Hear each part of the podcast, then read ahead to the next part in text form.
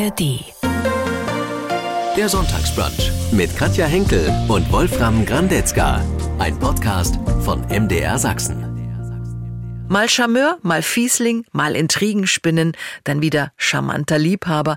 Schauspieler Wolfram Grandetzka hat vor allem mit Serien Erfolg. Bekannt wurde er durch die verbotene Liebe. Elf Jahre lang spielte er da den Ansgar von Lahnstein. Auch darüber erzählt er in unserem Podcast, den Sie auch in der ARD Audiothek abrufen können. Zuletzt erlebten wir den Schauspieler in der ARD-Telenovela Rote Rosen und jetzt sehen wir ihn in der neuen Freitagabendreihe im ersten in Einspruch Schatz. Wolfram Krandetzka, der in Thüringen geboren wurde und mit 16 mit seinen Eltern in den Westen ging, hat einen interessanten Weg zur Schauspielerei genommen. Er war Student und Praktikant und wurde in New York als Model entdeckt. Wie er dann Schauspieler wurde, erfahren Sie jetzt in unserem MDR Sachsen Sonntagsbrunch Podcast.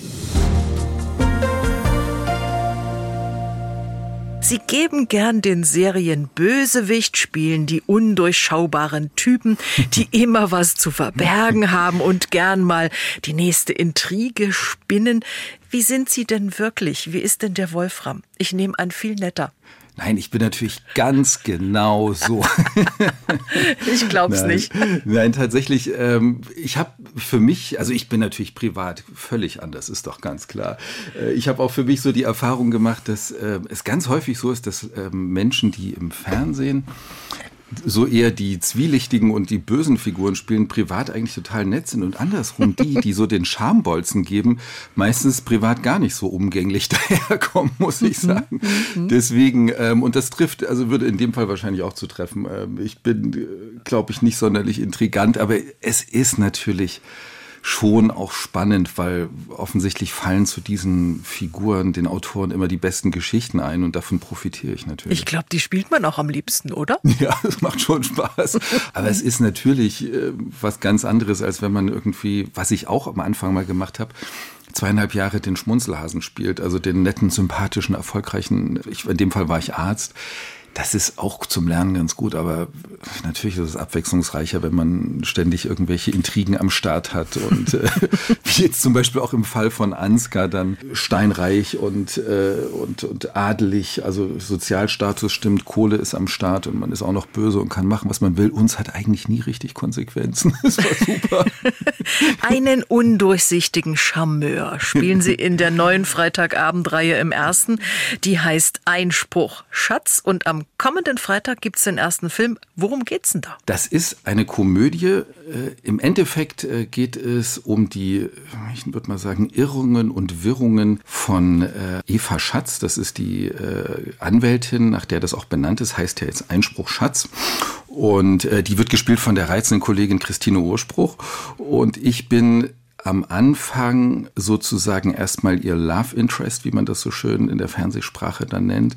Das heißt, ähm, wir lernen uns kennen, wissen, sind beide Anwälte und wissen natürlich am Anfang nicht vom Beruf des jeweils anderen, lernen uns kennen und starten eine stürmische Affäre und äh, sehen uns dann plötzlich im Gerichtssaal auf verschiedenen Seiten wieder. Aha.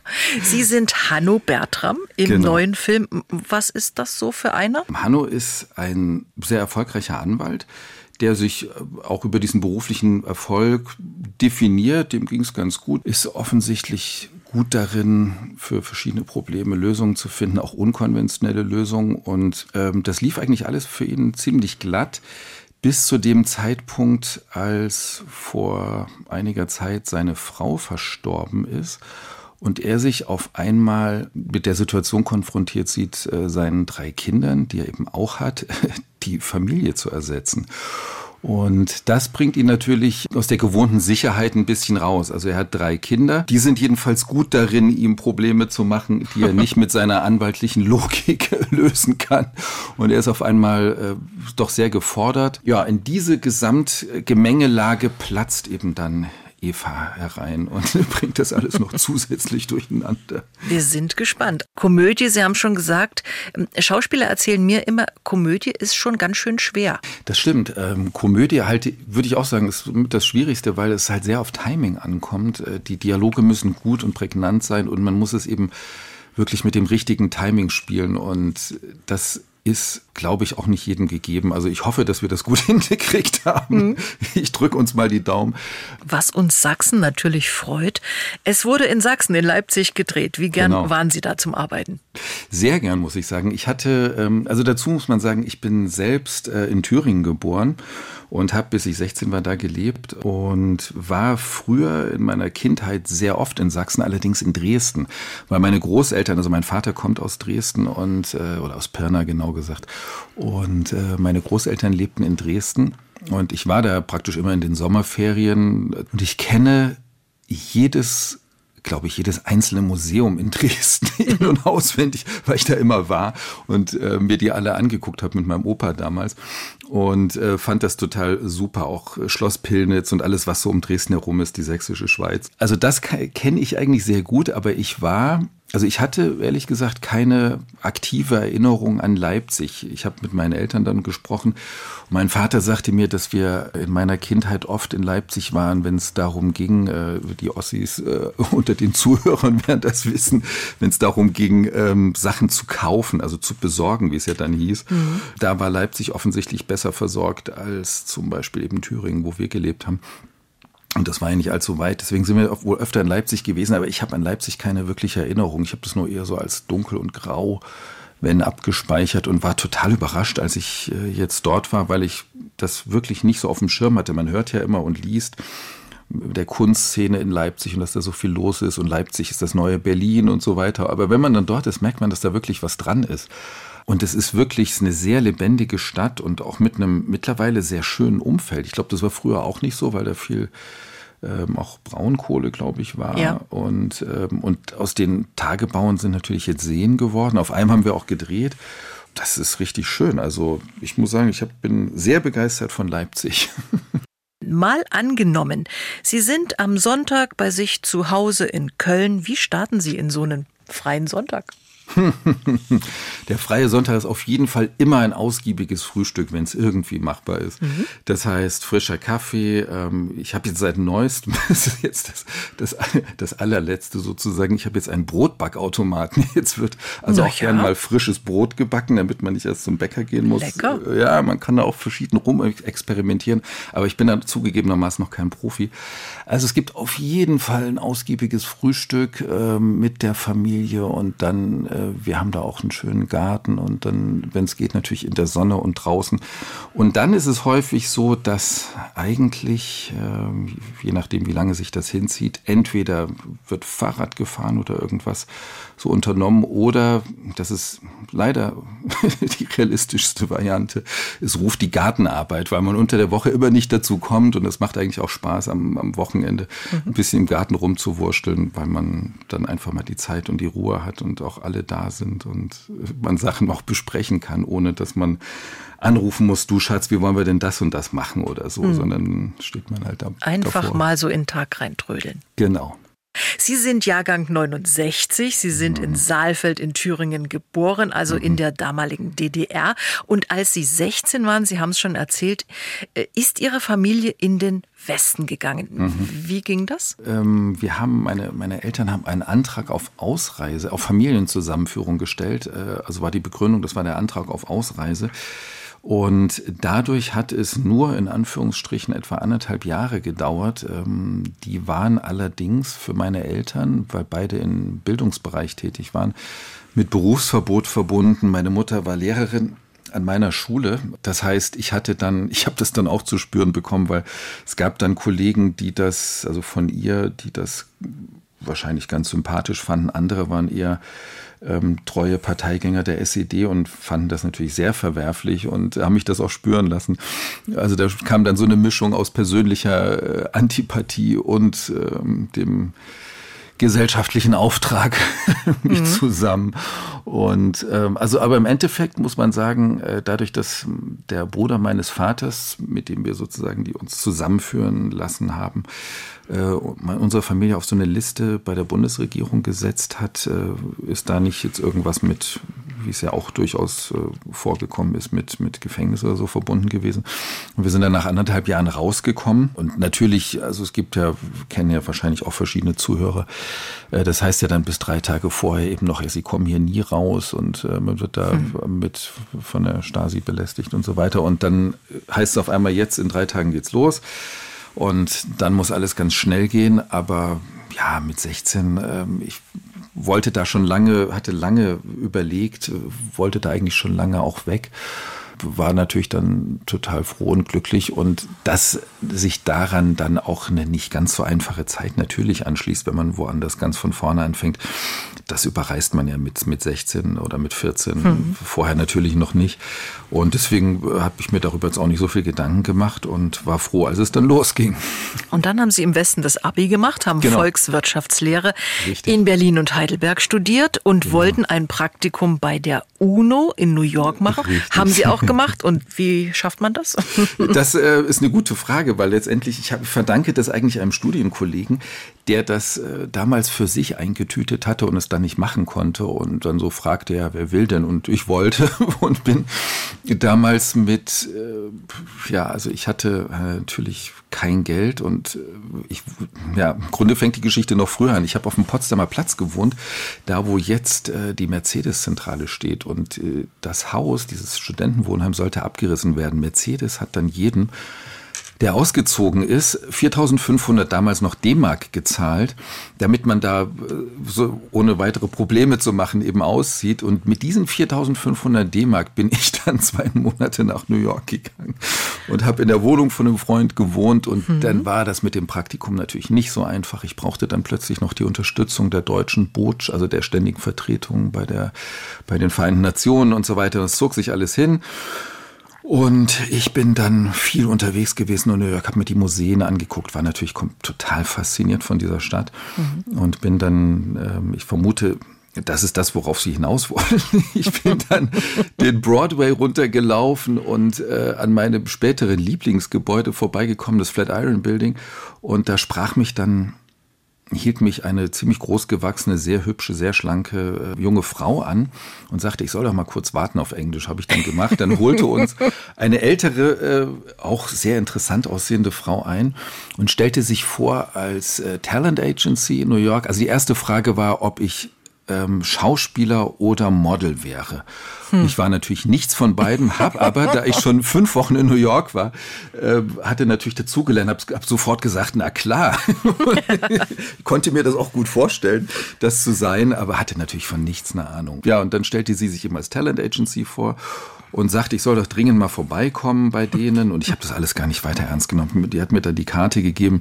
Und ich dachte, ja, ja, klar, man, ich wurde in, zu dem Alter, äh, zu der Zeit, ich war 21 in New York, äh, auch relativ viel angesprochen und habe mir da nicht so viel draus gemacht. Und so nach drei, vier Tagen dachte ich dann, na, jetzt rufst du die halt mal an. Und dann bin ich da hingegangen, dann war das in so einem Hochhaus und ich komme da hin und das war eine, eine riesen Etage mit Empfang und ich wurde dann da abgeholt von einem der Assistenten und stand dann plötzlich in so einem Raum ähm, und da standen gefühlt zehn, wahrscheinlich waren es fünf Assistenten vor mir. Und sie und ich stand da so und es, ich kam mir so ein bisschen wie bei so einer, ja, bei so einer Fleischbeschau vor, weil ich stand, sie stand so neben mir und pries so meine Vorzüge vor diesen mehr oder weniger begeisterten Assistenten. Und äh, damit war klar, ich war jetzt bei dieser Talent Agency und die schickten mich dann zu ja, den damals bekanntesten Fotografen der Welt, also Bruce Weber und so, der hatte in New York seit damals ja, sein Studio. Schlecht. Ja, und dann äh, wurde ich da vorgestellt und so und das lief alles ganz gut an. Ich habe da so verschiedene Fotos gemacht, habe auf die Art auch einen dann sehr guten Freund, der auch Fotograf war, sehr guten Freund kennengelernt und das äh, klang war klang eigentlich alles ganz verheißungsvoll bis zu dem Moment, als ich dann zwei Wochen später gesagt habe, so in der Woche geht die Uni wieder los und ich gehe zurück nach Deutschland, nach Berlin. Das konnten die gar nicht fassen. Half aber nichts. Ich war 21, hatte gerade mein, damals hieß es noch Vordiplom, gemacht und war viel zu spießig, als dass ich meinen Eltern hätte sagen können, ich bleibe jetzt in, in, New York und werde hier Model. Also jetzt Model. Ja, ich wollte jetzt erstmal zu Ende studieren, das habe ich dann auch gemacht. Und ähm, aber ich habe natürlich mit den mit den Fotos, die ich da gemacht habe, ähm, dann in Berlin mit dem mit der Modelei angefangen und habe natürlich auch verkündet, also New York will mich, äh, was wollt ihr jetzt hier so? Sie könnten das ja heute noch machen. Vielen Dank. Ja, Aber also so bin, gut wie Sie aussehen, könnten ich, Sie das immer noch machen. ich bin froh, dass ich die Seiten oder dass ich das das das, das Genre ein bisschen gewechselt habe, weil das das Model Business ist schon verdammt hart und gerade ja. für Männer auch nicht sehr dankbar und äh, ist auch eine komische Branche. Aber ich habe auch sehr viel erlebt. Also ich bin dann viel in Mailand gewesen und auch oft in New York. Und ähm, also es hat für mich war das an sich total toll. Ich habe äh, tolle Leute kennengelernt, wie gesagt, viel erlebt, habe viele Fotos gemacht, viele Reisen. Ich bin nach Südafrika gegangen damals und, und ähm, das war, war wirklich eine tolle Zeit. Gerade ich habe das sozusagen dann während des Studiums studienbegleitend gemacht. Und ich wäre wahrscheinlich ohne all das auch nie Schauspieler geworden, weil ich da schon so ein bisschen Gefallen an dieser ganzen, an dieser Welt gefunden habe und ähm, ja, das hat, hat, schon, hat schon einiges äh, ausgelöst, der, der, der Broadway in New York. Was und ist denn so hängen geblieben, so von dieser Mode? Wie, wie ist das heute für Sie? Wie wichtig ich, ist das? Ähm, ich habe äh, damals also speziell zu der Zeit, als ich das gemacht habe, war ein relativ androgyner Männertyp gefragt. Das war für mich ein bisschen schwierig, weil ich immer schon eine relativ ziemlich sportliche Figur hatte und ich bin zum Beispiel in Italien nie in die Anzughosen reingekommen von den Italienern, weil die einfach schlank geschnitten mhm. sind. Ja. Mhm. Das war immer ein bisschen schwierig, aber mich hat dann, also das hat schon sehr mein Interesse für Mode geweckt. Und ähm, das ist, ist bis heute geblieben und ich habe natürlich auch verschiedene Designer kennengelernt, dann auch später, auch als ich äh, meine spätere Frau kennenlernte, die noch oft in dieser Branche dann auf einem ganz anderen Niveau, als ich das jemals erreicht habe, äh, unterwegs war. Und äh, durch sie habe ich natürlich dann auch noch mal noch mehr Leute kennengelernt und konnte eine Zeit lang diese Modebranche eigentlich einigermaßen einschätzen und fand das sehr interessant und äh, ja, das ist schon eine bemerkenswerte Welt auf jeden Fall. Ist aber jetzt auch wiederum kein Bereich, in dem ich mich auf Dauer hätte wirklich wohlgefühlt. Also es gibt ja diesen Film äh, Der Teufel trägt Prada, der mhm. das auch so in Ansätzen ganz gut umschreibt. Da sind viele Sachen dabei, die wirklich wahr sind und, und die, die das ganz gut treffen, diese Branche. Und es ist schon, ja, es ist schon auch eine, also es ist eine sehr harte und auch sehr undankbare Welt. Und es gibt sehr viele äh, in Schwarz gekleidete, speziell Frauen in ihren 50ern, die Karriere da gemacht haben, aber keine Kinder haben und, und glaube ich auch viele, die relativ alleine sind, wenn sie dann älter werden. Also ähm, mhm. das ist eine, das ist nicht nur schön, also es ist sehr interessant, aber ich das, da muss man schon ein hartes Fell oder ein dickes Fell haben, um, um das äh, wirklich durchzuziehen. Wie sind Sie denn überhaupt bei der verbotenen Liebe gelandet? Wir haben ja vorhin gesagt, New York und Modeln und äh, dann sind Sie aber doch ja Schauspieler geworden, haben irgendwie in Los Angeles, glaube ich, auch Unterricht genommen. Ja, das stimmt. Äh, das kam allerdings erst später. Es war dieses Haus, in dem ich in Berlin gewohnt habe, das dann abgerissen wurde. Auf dem Dach von diesem Hochhaus wurde als ich dann noch wohnte, ein Film gedreht ähm, mit Armin Müller-Stahl damals. Und ich bin da hochgegangen und habe mir das angeguckt und war wirklich von nach zehn Minuten komplett fasziniert von dieser Welt, was da los war, diese, dieser ganze Dreh, dieses so, so ein Set mal live zu sehen und habe mich dann auch mit Armin Müller-Stahl unterhalten äh, lange und und es war alles super interessant und hat mich fasziniert. Und ab dem Moment war ich da so ein bisschen angefixt. Und dann habe ich, äh, trotz allem, wie ich ja vorhin gesagt habe, mein Studium erstmal zu Ende gemacht und konnte mir aber ich habe viele Praktika gemacht, auch während des Studiums, auch in DAX-Unternehmen und so. Und ich fand das alles nicht so richtig prickelnd. Das einzig Gute für meinen Geschmack damals war tatsächlich die UNO. Und äh, da war es eben so, wenn man da arbeiten wollte, hat man so wenig damals verdient, weil die UNO immer Schulden hatte, weil die Amerikaner immer nicht gezahlt haben, mhm. dass, äh, dass man kaum da leben konnte in New York. Und das schied dann irgendwie so ein bisschen aus. Und ich hatte dann auch nicht so richtig Lust, zu einer Bank zu gehen und eine Unternehmensberatung habe ich mir irgendwie nicht zugetraut. Das haben eher so die BWLer gemacht. Ich war Volkswirt, ich wollte eigentlich so, meine Motivation war immer so zu verstehen, was die Welt im Innersten zusammenhält. Und ich dachte, das ist das Geld, deswegen muss ich Volkswirtschaft studieren. Und das fand ich auch immer interessant, aber ich konnte damit irgendwie jetzt nicht so richtig zu einer Bank gehen und habe dann eigentlich beschlossen nach dem Studium, ich fange jetzt mal eine Doktorarbeit an, weil ich einen ganz guten Abschluss gemacht habe und äh, mich das auch so interessiert hat und mach mal parallel eine Schauspielschule so und guck mal, was daraus wird. Und wenn es mit der Schauspielerei was wird, ist super. Und wenn nicht, dann sage ich nach fünf Jahren eben, ich habe jetzt so lange Doktorarbeit geschrieben, so zack, jetzt bin da bin ich und dann gehe ich halt doch zur Bank. und so ist es dann zum Glück nicht gekommen. Ich habe dann eine Schauspielschule gemacht in, in Berlin, eine private Schule und da kam dann das erste Casting. Ich glaube, ein bisschen durch diese Schauspielschule dann auch und vielleicht auch durch diese Modelerfahrung war ich da eben auch relativ äh, sozusagen ungehemmt und habe da einfach mal drauf losgemacht. Und das gefiel den entsprechenden Leuten und dann war ich äh, relativ schnell in meiner ersten Serie. Das war damals für RTL 2. Von daraus äh, ergab sich äh, eine Rolle bei Unter uns damals. Das habe ich zweieinhalb Jahre gemacht. Das war der nette, sympathische, erfolgreiche Arzt, von dem ich vorhin gesprochen habe. Das war auch schön. Und danach habe ich erstmal gedacht, okay, das reicht jetzt erstmal für eine Weile und habe mich erstmal so für zwei Jahre aus der ganzen Sache zurückgezogen und habe in der Zeit dann aber eben tatsächlich in LA und in New York ein bisschen Schauspielschule gemacht um äh, so für mich auch weiterzukommen. Und dann kam eben der Anruf für die verbotene Liebe und ja, damals war, das war im Jahr 2003, ist jetzt fast auf einen Monat, 20 Jahre her. Hm, Wahnsinn. Und ja, und damals konnte natürlich kein Mensch ahnen, dass ich das elf Jahre machen würde. Also ich hätte selbst nie geglaubt. Ich hätte auch, äh, hätte es auch nicht elf Jahre machen wollen, wenn ich es vorher gewusst hätte. Aber die Fans haben es geliebt, ja? Ja, mir hat es auch viel mehr Spaß gemacht. Dann, äh, je, je länger es dauerte, wurde es immer besser, weil die Rolle natürlich immer, die Autoren haben sich dann darauf eingeschossen und denen fiel immer was Gutes ein und mir hat das irre Spaß gemacht. Also ich habe das, ich, ich habe das gerne gemacht. Ich bin vielleicht auch so ein Serientäter irgendwie. 2018 sind Sie in die ARD Telenovela Rote Rosen eingestiegen. Mhm. Waren drei Jahre lang Gregor Pasch. Ein Mann, der sich nahm, was er wollte, der aber irgendwie dann Geldprobleme hatte und angeblich mit einem Flugzeug abgestürzt ist. Ein mysteriöses Verschwinden war das, weil Sie damals natürlich, ähm, vielleicht auch überraschend, aus der Serie aussteigen wollten. Ach ja, so überraschend war das gar nicht. Ich glaube, die wollten das einfach nur ein bisschen offen lassen und die äh, Option behalten, dass die Figur theoretisch nochmal wiederkommt. Die Option gibt's natürlich im Grunde genommen immer noch. Äh, Gregor könnte ja jederzeit wiederkommen. Der müsste ja nicht mal so aussehen wie ich. Die könnten ja irgendjemand anders nehmen. Dann hätte es halt eine Gesichtsoperation gegeben oder so nach dem Flugzeugabsturz. Ich weiß es nicht. Ähm, mit der, mit dieser Wendung, ähm, da bin ich sozusagen nicht gefragt worden. Das, das denkt sich natürlich dann eine Produktionsfirma oder die Autoren denken sich das dann aus, äh, je nachdem, was, was dann eben langfristig gewünscht ist. Ja, so Dann machen wir es mal konkret. Die Fans äh, fragen natürlich, kommt jetzt Gregor Pasch zurück, also Wolfram Grandetzka? Fragezeichen.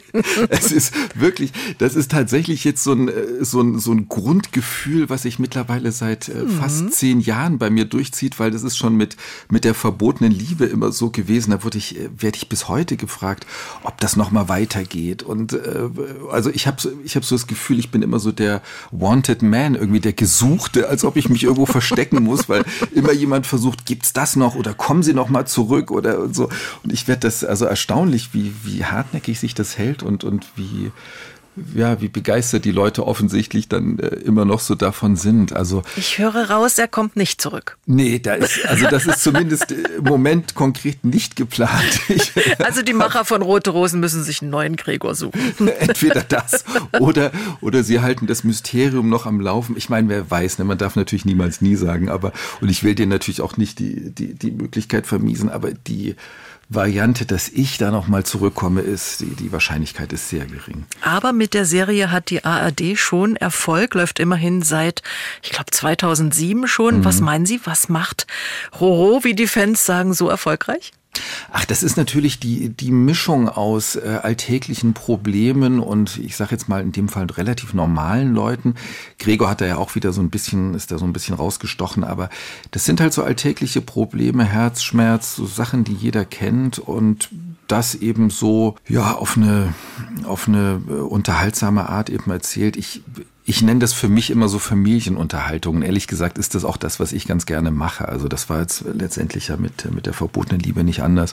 Ähm, nur waren natürlich die Zusammenhänge also da ging es jetzt nicht ums Flaschenpfand, da ging es dann eher um die Milliarden oder so. Also da wurden natürlich ganz andere äh, Summen bewegt und, ähm, äh, und der, der gesellschaftliche Status war ein anderer und so. Aber letztendlich waren es eben auch so die üblichen Probleme, die jeder aus seiner Familie kennt und aus dem, aus dem Job und die dann eben so für eine halbe Stunde, Stunde eben für Ablenkung und so ein bisschen Träumen sorgen sollen. Die Schnellantwortrunde jetzt für Wolfram Grandetzka. Ach du je, da trinke ich erstmal noch einen Schluck Kaffee. Okay. Ein Tag fängt gut an mit einem guten Kaffee. Geld gebe ich gern aus für für alles, was meine Kinder betrifft. Auf die Palme bringt mich Ungerechtigkeit und Ignoranz. Überraschungen mag ich. Sehr gerne, wenn sie nicht unangemeldet vor der Tür stehen. Außer es sind Bestellungen von Lieferdiensten. Text lerne ich. Gar nicht mehr. Ich kann das mittlerweile so gut, dass ich das äh, zweimal durchlese und dann kann. Wahnsinn. Ja, das ist, ist relativ selten. Ich hätte es mir früher nie träumen lassen. Ich das wäre ja für mich ein Albtraum, so, so Schauspieler zu sein und Texte zu lernen. Boah. Das war für mich auch am Anfang der Albtraum tatsächlich. Also ich konnte die Doktorarbeit äh, damals nicht weitermachen, weil ich äh, komplett damit äh, ausgelastet war, Texte zu lernen. Und mittlerweile würde ich das nebenbei machen. Also ich, das ist tatsächlich, das ist eine, eine, eine Fähigkeit, die, die ich da irgendwie erworben habe, hm. Äh, die ich mir auch damals nicht hätte träumen lassen. Also als ich noch, äh, als ich noch in der Schule war, konnte, hätte ich geschworen, dass ich nichts auswendig lernen kann. Was mich am Drehen am meisten nervt, ist warten, warten, warten, warten, dieses Rumgesitze, dieses, ja, es geht dann in zwei Stunden weiter und du kannst eigentlich mit der Zeit nichts anfangen. Nach einem langen Arbeits- oder Drehtag gönne ich mir sehr gerne abends auf der Couch ein Whisky und ausgiebig Nachrichten gucken. Ein Tag war gut, wenn? Wenn ich einen Sonnenuntergang sehen konnte. Oh ja, das ist schön. Also weiter Himmel und Sonnenuntergang ist unschlagbar. Man muss irgendwie so wohnen, dass man das haben kann. Im neuen Freitagabendfilm, da spielen Sie mit Christine Urspruch. Sie haben es mhm. schon gesagt. Wie war das mit ihr zu drehen? Super. Es ist eine sehr äh, angenehme, sehr lustige Kollegin. Ähm, und wir hatten, also finde ich zumindest, sie kann sie jetzt ja nicht widersprechen. Ich glaube, wir hatten äh, jede Menge Spaß. Das, ist, äh, das sind sehr lustige Drehbücher. Und aber haben natürlich auch äh, ernste Seiten und da werden ja durchaus auch Konflikte behandelt. Also die, die Fälle, um die es sich da dreht bei den beiden Anwälten, äh, sind natürlich jetzt auch nicht komplett aus der Luft gegriffen. Und äh, ich glaube, wir haben das ganz gut hingekriegt, dass wir wir beide für uns auch da eine gute Balance gefunden haben, dass wir das adäquat behandeln und trotzdem eine Menge Spaß beim Drehen auch haben. Also Sie beide als Liebespaar, ich freue mich schon drauf. es ist, wir haben es gesagt, eine Komödie und Sie haben mal gesagt, ohne Humor geht gar nichts. Das, das beziehen Sie auch auf Beziehungen. Ja, das also in der, oh, Liebe sollte, in der Liebe sollte es auch humorvoll zugehen. Auf jeden Fall nicht. Also ja, das ist, glaube ich, das Wichtigste, ähm, weil es gibt immer so viele Sachen, die, die eben so kommen, wie sie sind, wie das Leben so spielt und manches geht auch schief, aber wenn man sich den Humor bewahrt, dann, ähm, dann ist, glaube ich, vieles leichter. Ich habe auch festgestellt, dass für mich die, die Frauen, die mich in meinem Leben bisher interessiert haben, hatten ausnahmslos äh, ein bezauberndes Lachen, muss ich wirklich sagen. Das ist immer das, was mich, womit, womit man mich immer gekriegt hat, mit einem herzlichen, bezaubernden Lachen. Und wenn wir schon vom Recherchieren gesprochen haben, ne? Sie haben 2022 vom Heiraten gesprochen. Haben Sie inzwischen Ja gesagt? Ähm, ich kann mich gar nicht erinnern, dass ich da vom Heiraten gesprochen habe. Ich habe das, also ich. Das jetzt ist, druckst darum. Jetzt druckst darum. Nee, nee, ich will mich gar nicht rausreden. Nein, ich habe äh, ich hab, äh, nicht Ja gesagt, aber als Mann ist man natürlich auch immer nicht in der Situation, dass man Ja sagt. Man ist ja eigentlich eher in der Situation, dass man auf das Ja äh, wartet und die Frage stellt und so. Und äh, nee, da gibt's keine, sozusagen nichts Neues zu dem Thema. Sie scheinen ja so ein bisschen auf die Rolle des Serienbösewichts abonniert zu sein, aber äh, Sie hatten auch eine Rolle im Großstadtrevier, die war ganz anders. Das stimmt, da habe ich einen Sonderermittler gespielt und spiele ihn auch noch, da gibt es auch äh, eine weitere Folge. Und ähm, ja, stimmt, das war wirklich mal was anderes und es hat mir auch sehr viel Spaß gemacht, weil es mal was anderes war. Ich, äh, es ist ja sonst häufig auch so, dass der, der Bösewicht dann meistens auch ein bisschen der Businessman ist und äh, ich habe dann also häufig Anzüge an.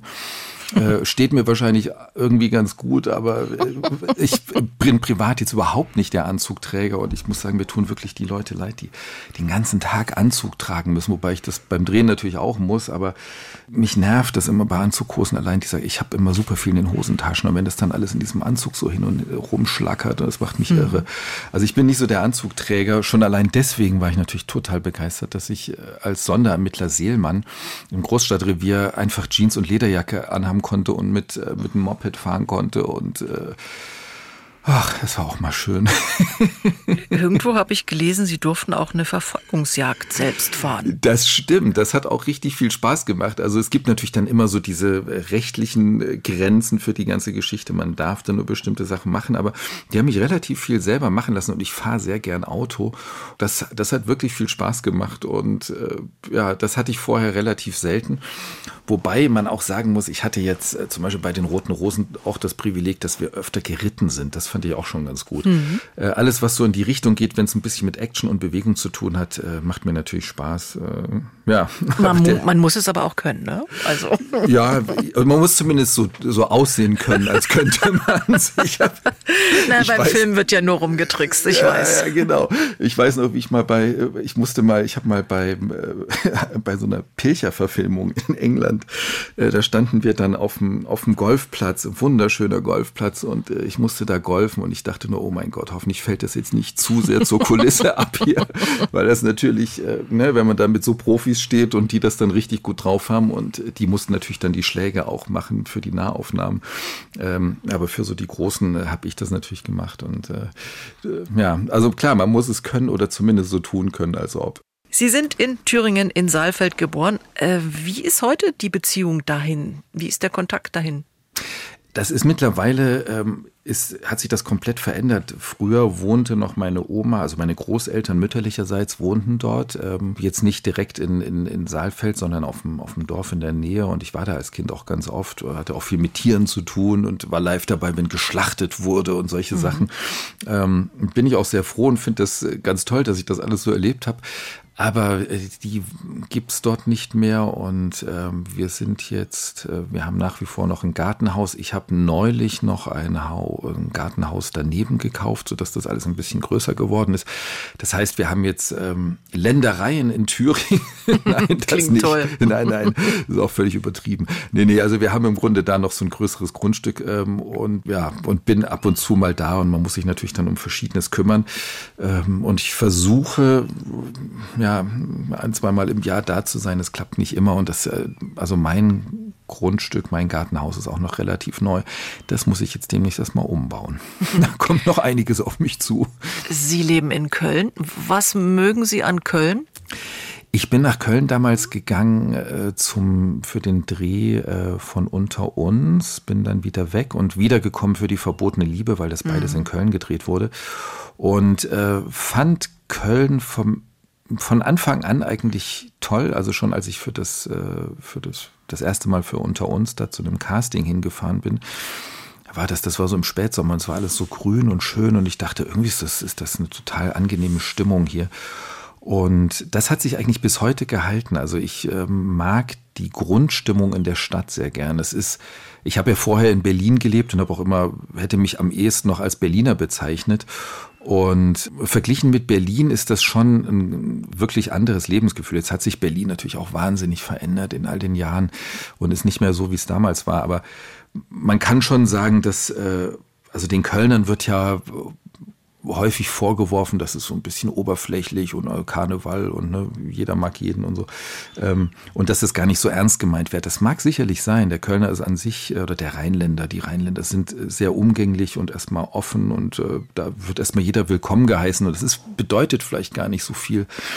Aber in Berlin hatte ich immer so die Erfahrung gemacht, da wird jeder erstmal angemuffelt und es bedeutet eigentlich auch nicht wirklich so viel, ist auch nicht so ernst gemeint. Und unter den beiden Aspekten diesen Kombinationen ist mir dann die, die, die Kölsche Art dann doch lieber. Ich finde es lieber erstmal ein bisschen nett, macht alles ein bisschen angenehmer so. Obwohl ich nach wie vor sehr gern in Berlin bin, aber ich glaube, zum Leben, zum Entspanntleben ist Köln eine super Stadt. Ich bin ja nur auch nicht mehr Anfang 20, sondern eben jetzt Anfang 50 und äh, mir reicht es, wenn ich da zwei, dreimal im Jahr bin und äh, meine Freunde da habe und so. Aber ich muss das nicht mehr jeden Tag haben. Äh, genauso wie ich jetzt auch nicht mehr, auch in Köln jetzt nicht unbedingt in der absoluten Innenstadt wohnen muss. Reicht auch, wenn ich ein bisschen grün wohne und ein bisschen, alles ein bisschen entspannter ist. Ich spiele gern Figuren, die nicht so eindeutig sind, das haben Sie gesagt, und meist Anzugtypen, die sich selten die Hände schmutzig machen. Was würden Sie denn gern mal spielen? Ah. So wenn Sie im Fernsehen gucken oder bei Filmen sagen, oh, das wäre doch mal eine Rolle, die ich machen würde. Ach, ich äh, muss sagen, ich spiele, also mir macht das schon Spaß. Ich spiele das schon gern. Ich, klar, am Anfang der Schauspielerkarriere, dann denkt man sich natürlich, was man alles gerne mal spielen möchte. Und irgendwann kehrt dann der Realismus ein. Und gerade in Deutschland Deutschland wird man eben auch sehr, ja, doch schon typbesetzt. Also ich, die Wahrscheinlichkeit, dass mich jemand als durchgeknallt Dichter besetzt, ist relativ gering. Mhm. Und damit muss man sich abfinden und vielleicht auch das Beste draus machen. Und das ist auch, ich finde es auch nicht weiter schlimm. Gibt vielleicht auch Leute, die das vielleicht besser spielen können als ich. Ich spiele solche, solche Anzugtypen wirklich gern oder speziell dieses, äh, die, das, dieses nicht so eindeutige, liegt mir auch. Und ich finde auch, das ist auch realistisch, weil das Leben, also Menschen sind häufig nicht so eindeutig. Ja, und das bringt mich halt auch eigentlich letztendlich auch häufig wieder zu den Serien. Deswegen mache ich eben auch Serien gern, weil man einfach Zeit hat, eine Figur zu entwickeln und über eine längere Zeit äh, zu verfolgen was da eben so passiert und, und welche Fairnisse da auf die jeweiligen Personen warten. Das, was wir jetzt machen, ist ja eine Reihe, also von, von Filmen eben wird, soll jedes Jahr zwei, manchmal ein, je nachdem geben. Und das könnte ganz, ganz interessant sein, äh, mal zu sehen, wie es, wie sich das eben weiterentwickelt. Äh, Einspruch, Schatz und solche Sachen wie die verbotene Liebe oder die roten Rosen habe ich eben auch genau unter dem Aspekt sehr gerne gemacht. Also kommt ein Freitag, Einspruch, Schatz. Schauen Sie das zu Hause auf dem Sofa? Ja, klar, natürlich. Na klar, ja, natürlich. Ja. Wie ist denn das, wenn Sie sich so selbst äh, anschauen? Wie kritisch sind Sie da? Ich Können Sie das gut? Äh, ja, ich weiß nicht, ob das irgendein Schauspieler gut kann. Also ich, ich glaube, ich bin da schon sehr kritisch. Äh, und also mir geht es auch oft so, dass ich Sachen sehe und denke, oh meine Güte, und was hast du denn da gemacht? Und so. Und ähm, dann weiß man aber auch natürlich, man hat ja von jeder Szene mehrere Sachen gedreht, mehrere Versionen und so. Und es ist natürlich viel im Schnitt und viel im, auch einfach von der Regie dann gewählt, was da eben, was eben auch die Geschichte voranbringt. Das ist nicht zwangsläufig dann der Take, der am besten geworden ist. Und oft ist es dann auch so, wenn ich das dann ein Jahr später oder zwei Jahre später nochmal sehe, ich gucke dann auch manchmal werden die Sachen ja wiederholt oder ich finde mhm. das dann nochmal in der Mediathek, dann denke ich, ach, das war da eigentlich ganz gut. Was war, was hast du denn? So, ich bin häufig so Szenen, wo ich dann denke, ja, war jetzt, naja, die sehe ich dann später gar nicht mehr so kritisch. Also ich glaube, manchmal tut der Abstand auch ganz gut, aber also ich kann nicht sagen, dass ich das entspannt vor der zu Hause sitze und das ganz so mich da berieseln lasse. Ich bin da, guck da schon ganz genau. Wie sportlich sind Sie? Was machen Sie mit 53, um fit zu bleiben? Das ist, äh, ich mache ehrlich gesagt gar nichts. Okay. Äh, so was jetzt, äh, also ich kann nicht joggen. Ich habe schon als Kind mir irgendwie mal die Knie äh, ruiniert beim Fußballspielen. Ich habe als Kind sehr viel Sport gemacht, habe äh, eigentlich denke ich, so meine Kindheit bestand hauptsächlich aus Fußballspielen, so in der Erinnerung. Wir haben uns eigentlich nach der Schule immer auf der Wiese getroffen, Fußball gespielt und ich habe da wirklich so noch Szenen im Kopf, über die ich heute noch schmunzeln muss. Also wenn man da irgendeinen Blödsinn gemacht hat und sich so schlapp gelacht hat, dass man vor Lachen nicht mehr laufen konnte und dann einfach auf die auf der Wiese umgefallen ist und so.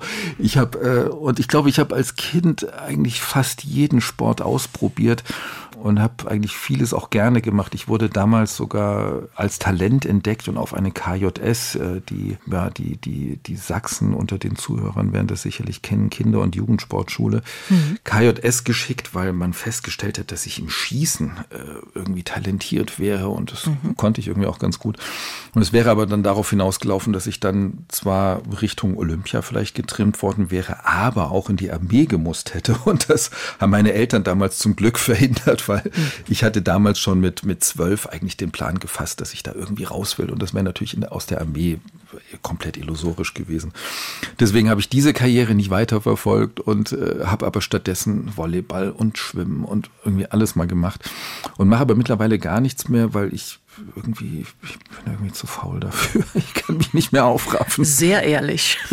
ich hab, jetzt ist mir neulich noch mein Fahrrad geklaut worden. Ich habe jetzt gerade ein neues bestellt, aber selbst das ist ein E-Bike. Aber immerhin, also damit fahre ich wenigstens mal Fahrrad. Nach Ihrem Ausstieg bei Rot Rosen haben Sie gesagt, ich will mir mehr Zeit zum Reisen nehmen. Ja. Hat's geklappt? Das hat Doch, das hat geklappt, ja. Ich war jetzt gerade im, äh, im, im, Frühjahr zwei Monate auf äh, Bali und in Australien, in Kalifornien vor zwei Jahren. Also wir sind sehr viel gereist. Ich äh, ja, Reisen ist wirklich was, was im Grunde damals vielleicht mit New York angefangen hat und vielleicht steckt mhm. das auch in mir als geborenem Ossi natürlich ganz tief drin, diese Sehnsucht ähm, zu verreisen und die Welt zu sehen. Das hat mich damals auch schon sehr angetrieben. Und das versuche ich auf jeden Fall mir zu erhalten und, und wann immer es geht zu machen. Und ja, ich reise, versuche wirklich viel zu reisen.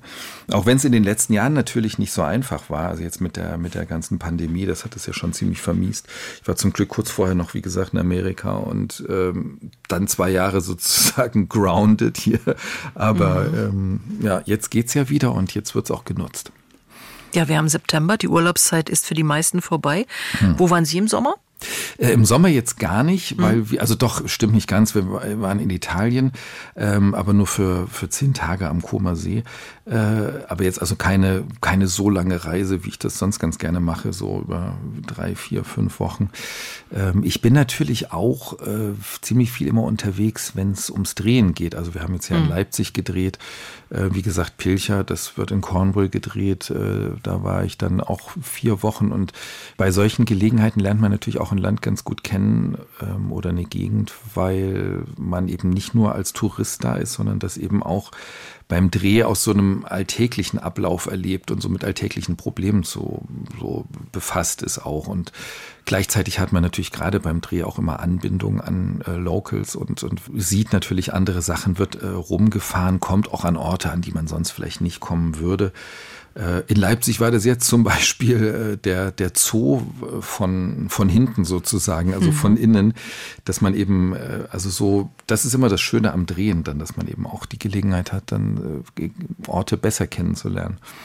Mhm. Schöner Zoo. Ja, Leipzig. sehr schöner Zoo, auf jeden ja. Fall. Ja, ja, ja, sehr zu empfehlen. So, sprechen wir doch mal über aktuelle Projekte. Sie haben wohl in diesem Jahr auch in Flensburg gedreht, oder? Das stimmt. Flensburg-Krimi. Der Flensburg-Krimi, genau. Den gab es schon letztes Jahr. Davon lief schon einer. Der lief auch äh, sehr erfolgreich. Mhm. Und ähm, was jetzt nicht natürlich nicht nur mein Verdienst ist, sondern natürlich hauptsächlich den beiden großartigen Kommissaren geschuldet ist, den ich, äh, für die ich da den Polizeichef spiele. Das macht auch sehr viel Spaß. Ich mag die Gegend da um Flensburg auch sehr gern mhm. da oben. Das war sehr amüsant und stimmt natürlich, das zählt, äh, würde man jetzt nicht als Urlaub einstufen, aber doch auch als Reisender ähm, da oben. Das, äh, ja, Flensburg-Krimi gerade abgedreht, wird jetzt geschnitten. Ich vermute mal, dass der irgendwann Anfang nächsten Jahres kommt. Mhm. Und ja, das macht auch sehr viel Spaß. Jetzt heißt es erstmal Einspruch Schatz am kommenden Freitagabend. Sie haben es vorhin so ein bisschen angedeutet, es geht auch weiter damit oder müssen wir die Quoten abwarten? Nein, also das kann man auf jeden Fall schon sagen. Es wird in jedem Fall ähm, einen dritten geben. Zumindest drehen wir den. Ich hoffe auch toi toi toi, dass der auch ausgestrahlt wird. Also die Quoten sind natürlich wie immer bei sowas wichtig. Aber es, äh, der Sender scheint zumindest so viel Vertrauen in dieses Projekt zu haben, dass es einen, einen, zumindest einen dritten Film geben wird. Und natürlich hoffen wir alle, dass es nächstes Jahr mit mindestens einem, wenn nicht zweien weitergeht. Und jetzt dürfen Sie noch mal so richtig Werbung machen für Ihre zwei neuen Freitagabendfilme, 22. 29. September, Einspruch Schatz im Ersten. Warum sollten wir zuschauen? Ich glaube, es lohnt sich zuzuschauen, weil das sehr abwechslungs, eine sehr abwechslungsreiche Komödie jedes Mal ist, die es, wo es ein bisschen drunter und drüber geht mit sehr aufgeweckten Hauptdarstellern, hoffe ich. Äh, die, die weiteren Rollen, der Vater von Eva ist äh, der Jochen Busse. Meine Mutter spielt die Tatja Seibt auch ganz großartig. Die ist eine Malerin da und es ist sehr amüsant zu sehen. Ich habe drei fantastische Kinder, die allerlei Verwicklungen auslösen. Und speziell muss ich sagen, die Dialoge, die ich mit den Kindern habe und die die Kinder untereinander haben, äh, sind sehr erheiternd und äh, da lerne ich auch noch jede Menge dazu, ganz privat. Lieber Wolfram Grandetzka, es hat wirklich Spaß gemacht zu ja, plaudern. Alles auch. Gute für Sie, schöne weitere Rollen und danke für diesen Sonntagsbrunch. Ja, sehr gerne. Ich hoffe, es äh, war unterhaltsam. Wolfram Grandetzka, ja, er ist schon ein charmanter Zeitgenosse, ein lustiger, wie wir gehört haben, auch. Und diesen und andere Podcasts von MDR Sachsen bekommen Sie bei mdrsachsenradio.de, in der ARD Audiothek und überall sonst, wo es Podcasts gibt. Der Sonntagsbrunch, ein Podcast von MDR Sachsen.